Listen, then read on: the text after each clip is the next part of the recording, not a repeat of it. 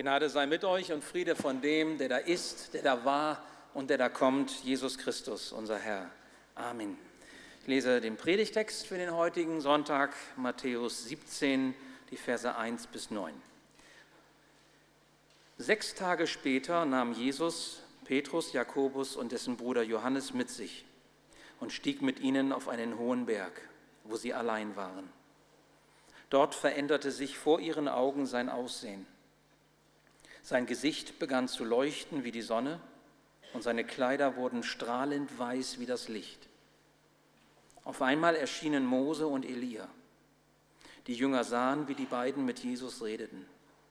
Da ergriff Petrus das Wort. Herr, sagte er zu Jesus, wie gut ist es, dass wir hier sind. Wenn du willst, werde ich hier drei Hütten bauen, eine für dich, eine für Mose und eine für Elia.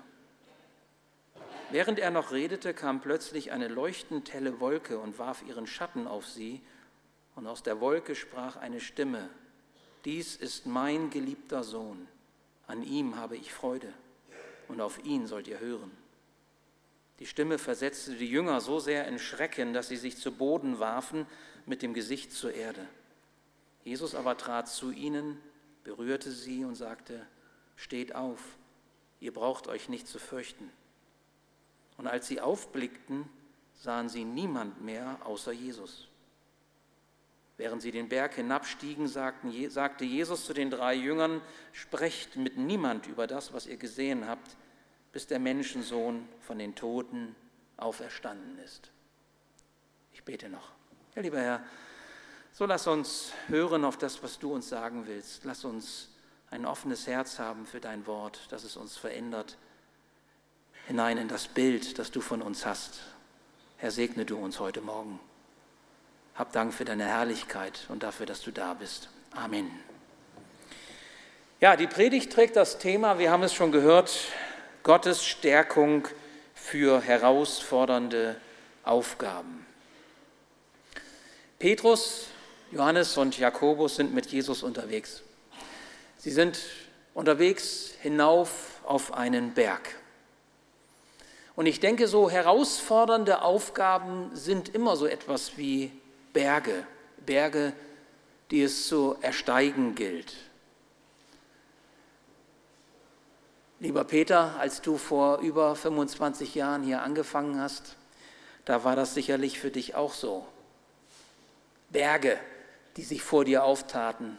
Und du hast dich gefragt, wie soll ich als Küster, ich komme aus einem ganz anderen Bereich beruflich, wie soll ich als Küster hier diese Aufgaben erfüllen können? Wie komme ich darauf? Ist das so gewesen, Peter? Ja, schon. Ne? Hast du mir auch mal gesagt. Ein großes Gemeindezentrum, ein großes Gelände, viel Technik, auch für damalige Verhältnisse schon, in die man sich einarbeiten musste, Gerätschaften, die bedient werden sollten. Man konnte ja nicht wissen, dass Peter ein begnadeter Treckerfahrer geworden ist. Und so viele Menschen, Menschen über Menschen, ja nicht nur sonntags zu den Gottesdiensten, sondern auch sonst, Menschen, die dir begegnet sind und immer solltest du als Küster schön freundlich zu ihnen sein, wie sich das gehört. Das sind schon echte herausfordernde Aufgaben gewesen. Peter, du hast deine Sache gut gemacht. Und dafür sagen wir dir heute auch Danke. Das ist der letzte Gottesdienst, den du erlebst in deiner Dienstzeit hier heute. Carsten, für dich als Nachfolger, vielleicht sagst du, du hast es eben so angedeutet, oh, da sind aber ganz schöne Berge. Andreas hat ja nur das Fettgedruckte vorgelesen, das Kleingedruckte hat er noch gar nicht gesagt. Wie komme ich darauf? Wie komme ich darüber? Wie wird es sein? Schaffe ich das? Wie kriege ich das hin? Die Jünger damals stehen auch vor besonderen Herausforderungen. Sie sind mit Jesus unterwegs und ich meine, das ist schon was, mit Jesus unterwegs zu sein. Sie wissen aber nicht, was bringt die Zukunft. Sie fühlen sich wohl, sie fühlen sich vielleicht sogar auch irgendwie sicher bei Jesus, aber sie wissen nicht, was kommt. Sie haben ihre Wünsche, sie haben ihre Erwartungen, ihre Träume, ihre Hoffnungen. Sie haben ihre Vorstellungen davon, wie es gehen kann, so wie jeder von uns die Vorstellungen hat. Und natürlich ist es so, das wussten die damals auch, es kommt in der Regel immer anders, als man denkt. Ist das nicht so? wo würde sie ihr Weg mit Jesus hinführen? Keine Ahnung. Was wird ihnen begegnen auf diesem Weg? Keine Ahnung. Das alles wissen sie nicht. Und liebe Gemeinde, wir wissen oft genug auch nicht weiter als nur bis zum nächsten Schritt. Und manchmal wissen wir noch nicht mal das. Ist das nicht so? Und Jesus? Und Jesus selbst? Er hat von seinem Vater einen klaren Auftrag erhalten. Über diesen Auftrag, der ihm bewusst war, hat er auch mit seinen Jüngern immer wieder gesprochen, mit seinen Freunden. Er hat gesagt, das ist mein Weg. Haben sie noch nicht so realisieren können, haben sie vielleicht auch nicht sich immer so erinnert, später dann, als es sich erfüllte, dann schon, aber zuerst nicht. Das ist seine Mission gewesen, das wollte Gott von ihm. Heiland sollte er sein, Retter sollte er sein, Erlöser der Menschen sollte er sein und den Lebensweg, seinen Lebensweg als Leidensweg sehen, bis hin zum Tod am Kreuz, im Gehorsam dem Vater gegenüber. Ich meine, wenn das keine Herausforderung ist, oder? Wenn du weißt, wenn du wüsstest, das wäre dein Weg. Und Gott schickt ihn, schickt dich diesen Weg. In besonders herausgeforderten Zeiten sind wir nicht allein. Auch Jesus ist nicht allein. Das zeigt diese Geschichte von dem Berg der Verklärung. Der Vater stellt sich zu seinem Sohn Jesus Christus und zwar auf ganz wunderbare Weise. Gott steht zu seinen Kindern das ist auch heute nicht anders, für dich und für mich nicht, wenn wir auf den Wegen bleiben, die der Herr uns führt, den Weg gehen, den er uns gewiesen hat. Dann dürfen wir gewiss sein, er lässt uns nicht allein. Oder was denkst du? Oder glaubst du wirklich, dass Gott dich beruft, einen Weg zu gehen und lässt dich dann alleine stehen? Vor diesen Bergen? Glaubst du das wirklich? Auf diesem Berg erfahren Jesus und seine drei Freunde eine echte Ermutigung. Sie erleben eine herrliche Offenbarung Gottes. Manchmal braucht es solche Offenbarungen. Viele Christen sehnen sich ja nach besonderen Gottesoffenbarungen. Auch hier unter uns, vielleicht auch heute. Viele, die sich sehnen nach einer Erleuchtung, ich nenne das ganz bewusst so, eine Erleuchtung der besonderen Art. Und meistens steht dahinter wirklich ein liebendes Herz Gott gegenüber, Jesus gegenüber, so wie wir ihm Lieder singen und wenn wir es denn auch können, begeistert, sehnsüchtig, hoffnungsvoll. Aber auch das lehrt uns die Erfahrung. Meist geht Gott den schlichten Weg, wenn er zu uns spricht. Über sein Wort zum Beispiel, wenn wir die Bibel lesen und Gott legt uns einen Gedanken ins Herz oder spricht uns ins Gewissen hinein. Oder über das Hören im Gebet, wenn wir mit ihm reden im Gebet, okay, zuerst kommt bitte, bitte, bitte, bitte, dann kommt all dieser ganze Schwall dessen, was wir von Gott erwarten. Und wenn wir es dann immer noch können, dass wir still halten und dann können wir auch hören auf das, was er uns sagt.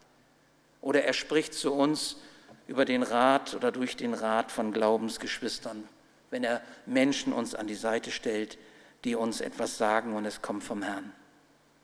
Aber wenn wir, ich sage mal, diese relativ schlichte Art und Weise so haben und erleben, dann sagen wir vielleicht, oh, ich bin traurig, aber ich wünsche mir eigentlich noch viel stärkeres Reden Gottes. Ich wünsche mir viel direkter von Gott angesprochen zu werden. So eine Begegnung wie die drei Jünger auf diesem Berg der Verklärung. Ich meine, das wäre es doch, was? So heute rodeln gehen auf dem Krähenberg, das ist ja der einzige, den wir haben 16,50 Meter oder wie hoch der ist. Und dann auf einmal so eine Riesenverklärung erleben. Das wäre doch cool. Wäre doch cool. Wisst ihr, wenn in der Bibel von Wundern berichtet wird, dann gehören sie meist zu den schweren Wegen. Wenn in der Heiligen Schrift von Wundern beschrieben wird im Alten und Neuen Testament, geht es meist auch um Aufträge, besondere Aufträge, die Gott gibt. Denn herausfordernde Aufgaben bedürfen besondere Stärkung. Ist das nicht so? Herausfordernde Aufgaben bedürfen besonderer Stärkung. Und eben hier offenbart sich unser Gott als der Allmächtige, als der, der mit seiner Liebe bei uns ist, der mit seiner Güte uns begleitet, wo wir, wo wir selbst Wunder erleben, da wollen sie uns zurüsten, zurüsten für den Dienst an Gott und für den Dienst am Menschen. Und diese Stärkung, brauchen und erfahren Jesus und seine drei Freunde. Jesus hat seine besten Freunde bei sich. Jakobus, Johannes und äh, Petrus, das war so der innere Kern der zwölf Jüngergruppe. Das waren die, die Jesus besonders ans Herz gewachsen waren. Jesus hatte solche besonderen Freunde.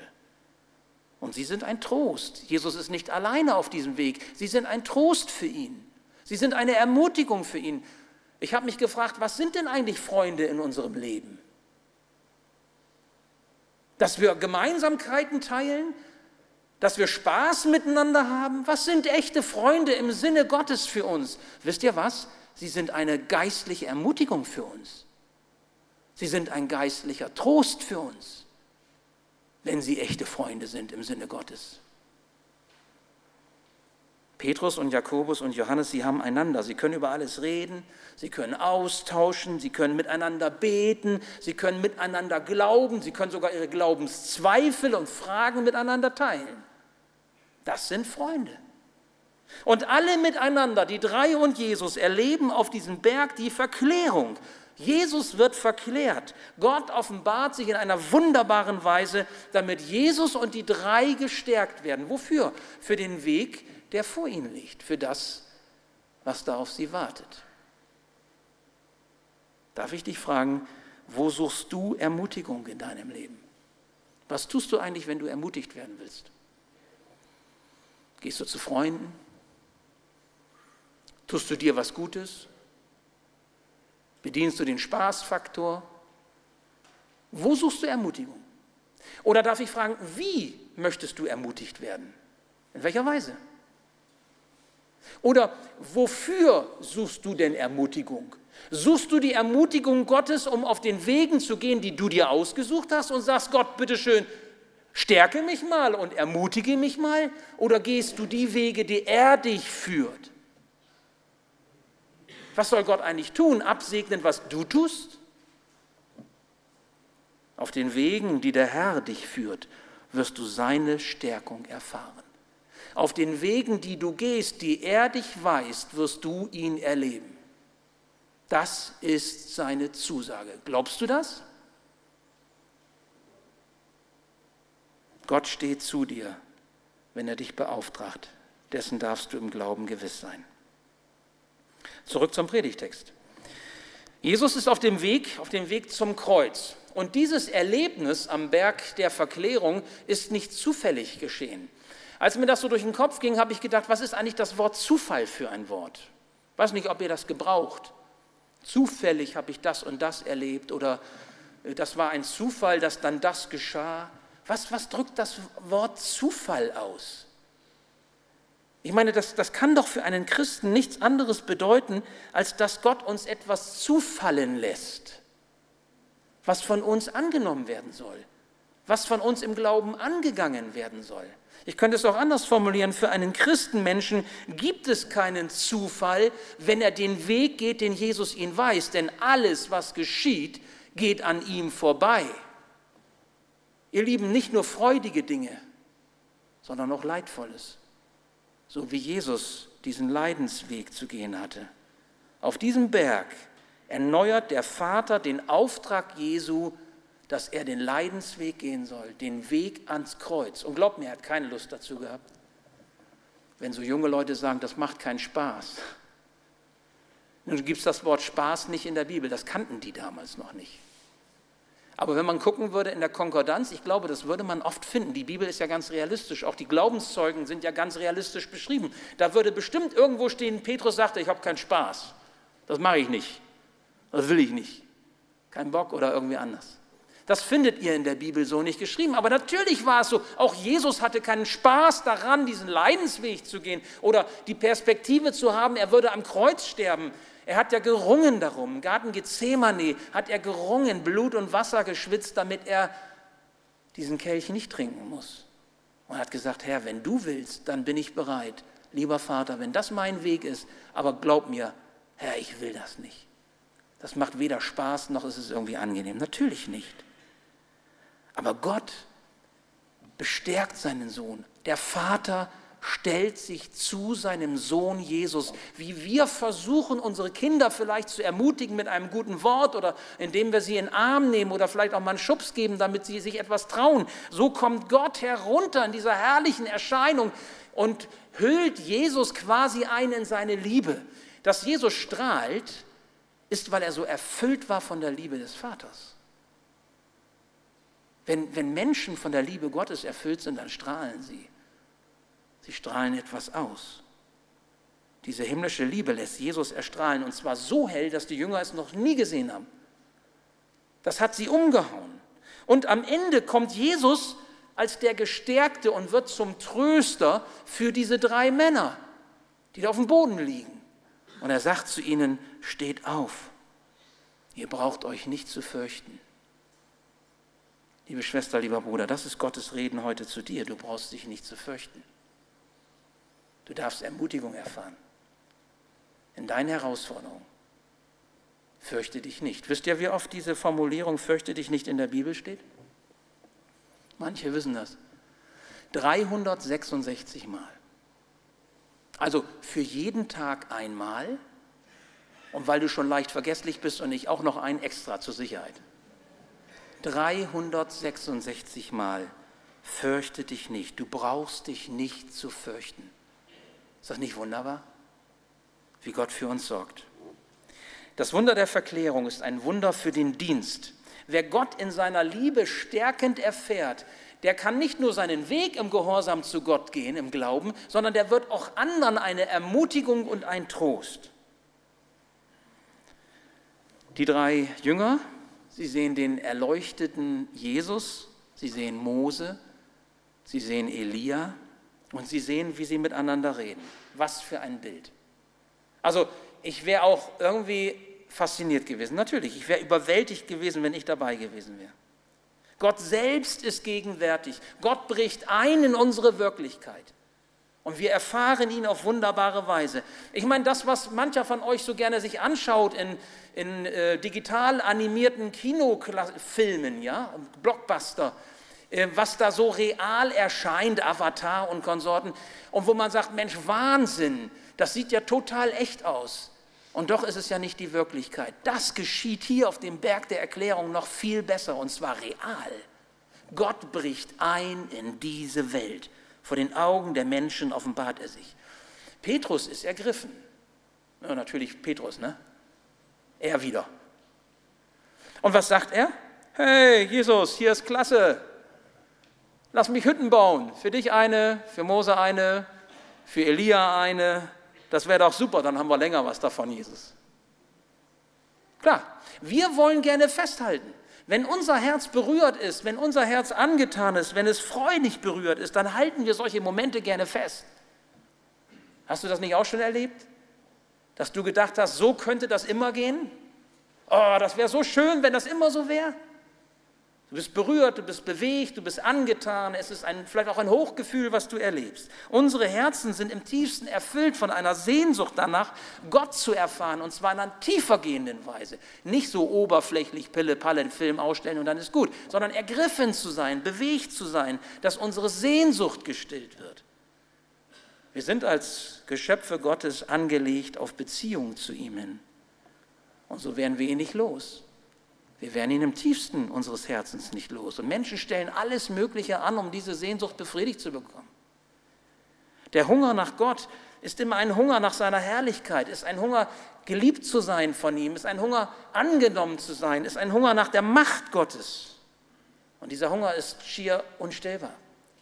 Was stellen Menschen nicht alles an, um diese Befriedigung zu erfahren? Schade. Schade für Petrus und für seine Freunde. So schön dieser Moment auch ist, sie können ihn nicht festhalten.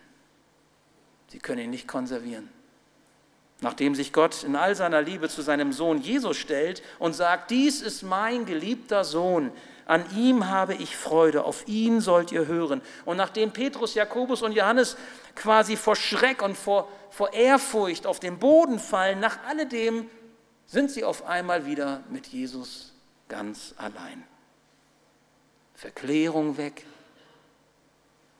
Mose und Elia weg, Stimme Gottes weg.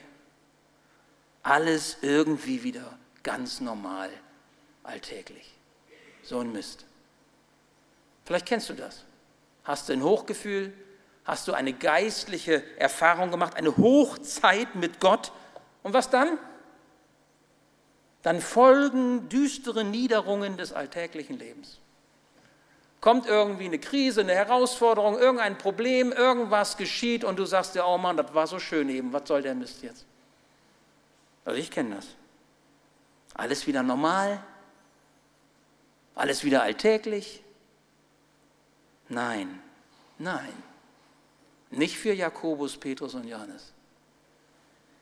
Jede Begegnung mit dem lebendigen Gott, jede geistliche Erfahrung, die unser Herz ergreift, verändert uns, prägt uns, lässt uns anders wieder herausgehen, als wir vorher waren. Die Jünger erhalten einen Vorgeschmack auf die Herrlichkeit Gottes. Sie erhalten einen Blick darauf, wie es sein wird, mit der neuen Leiblichkeit später mal zu sein. Eben, ich sage mal jetzt verklärt, einen anderen Leib zu haben, wenn wir alles Dunkle und alles Böse und alles Falsche abgelegt haben und beim Herrn sein dürfen. Allein mit Jesus, das ist nicht wenig, ihr Lieben, das ist weit mehr, als wir brauchen. Das ist alles, was wir nötig haben. Gottes Blick hinter den Vorhang irdischer Existenz darf eine Vorfreude sein auf das, was auf uns wartet, wenn wir im Glauben treu zu Jesus stehen. Das ist die Voraussetzung. Denn niemand kommt ans Ziel ohne Jesus. Aber wenn wir mit Jesus leben und an Jesus im Glauben festhalten, seine Vergebung am Kreuz annehmen für unsere Schuld und erneuert werden mit dem neuen Leben, das er für uns bereithält, dann dürfen wir wissen, das Beste kommt noch das Beste kommt noch. Glaubst du das? Glaubst du das wirklich? Und du darfst dich freuen. Freuen, dass du als Kind vom Vater eine ewige Herrlichkeit verheißen bekommen hast. Das ist sein Geschenk an dich, seine Zusage. Und diese Freude hilft dir, im Hier und Jetzt dich nicht zu verlieren, dein Herz nicht an irgendwas zu hängen, was deine Sehnsucht nicht erfüllen kann sondern es hilft dir, an Jesus dran zu bleiben, der dir die Hoffnung auf die Ewigkeit schenkt. Das ist ein Motor. Das brauchte Jesus selbst, das brauchten die drei und das brauchen auch wir. Petrus, Jakobus und Johannes erhalten eine ganz schön schwere Lernaufgabe. Nachdem die Verklärung weg ist, gehen sie den Berg wieder hinunter. Ich sage mal hinunter in den Alltag. Ihre Aufgabe war es, sie sollen zurückkehren in die Aufträge des Alltags.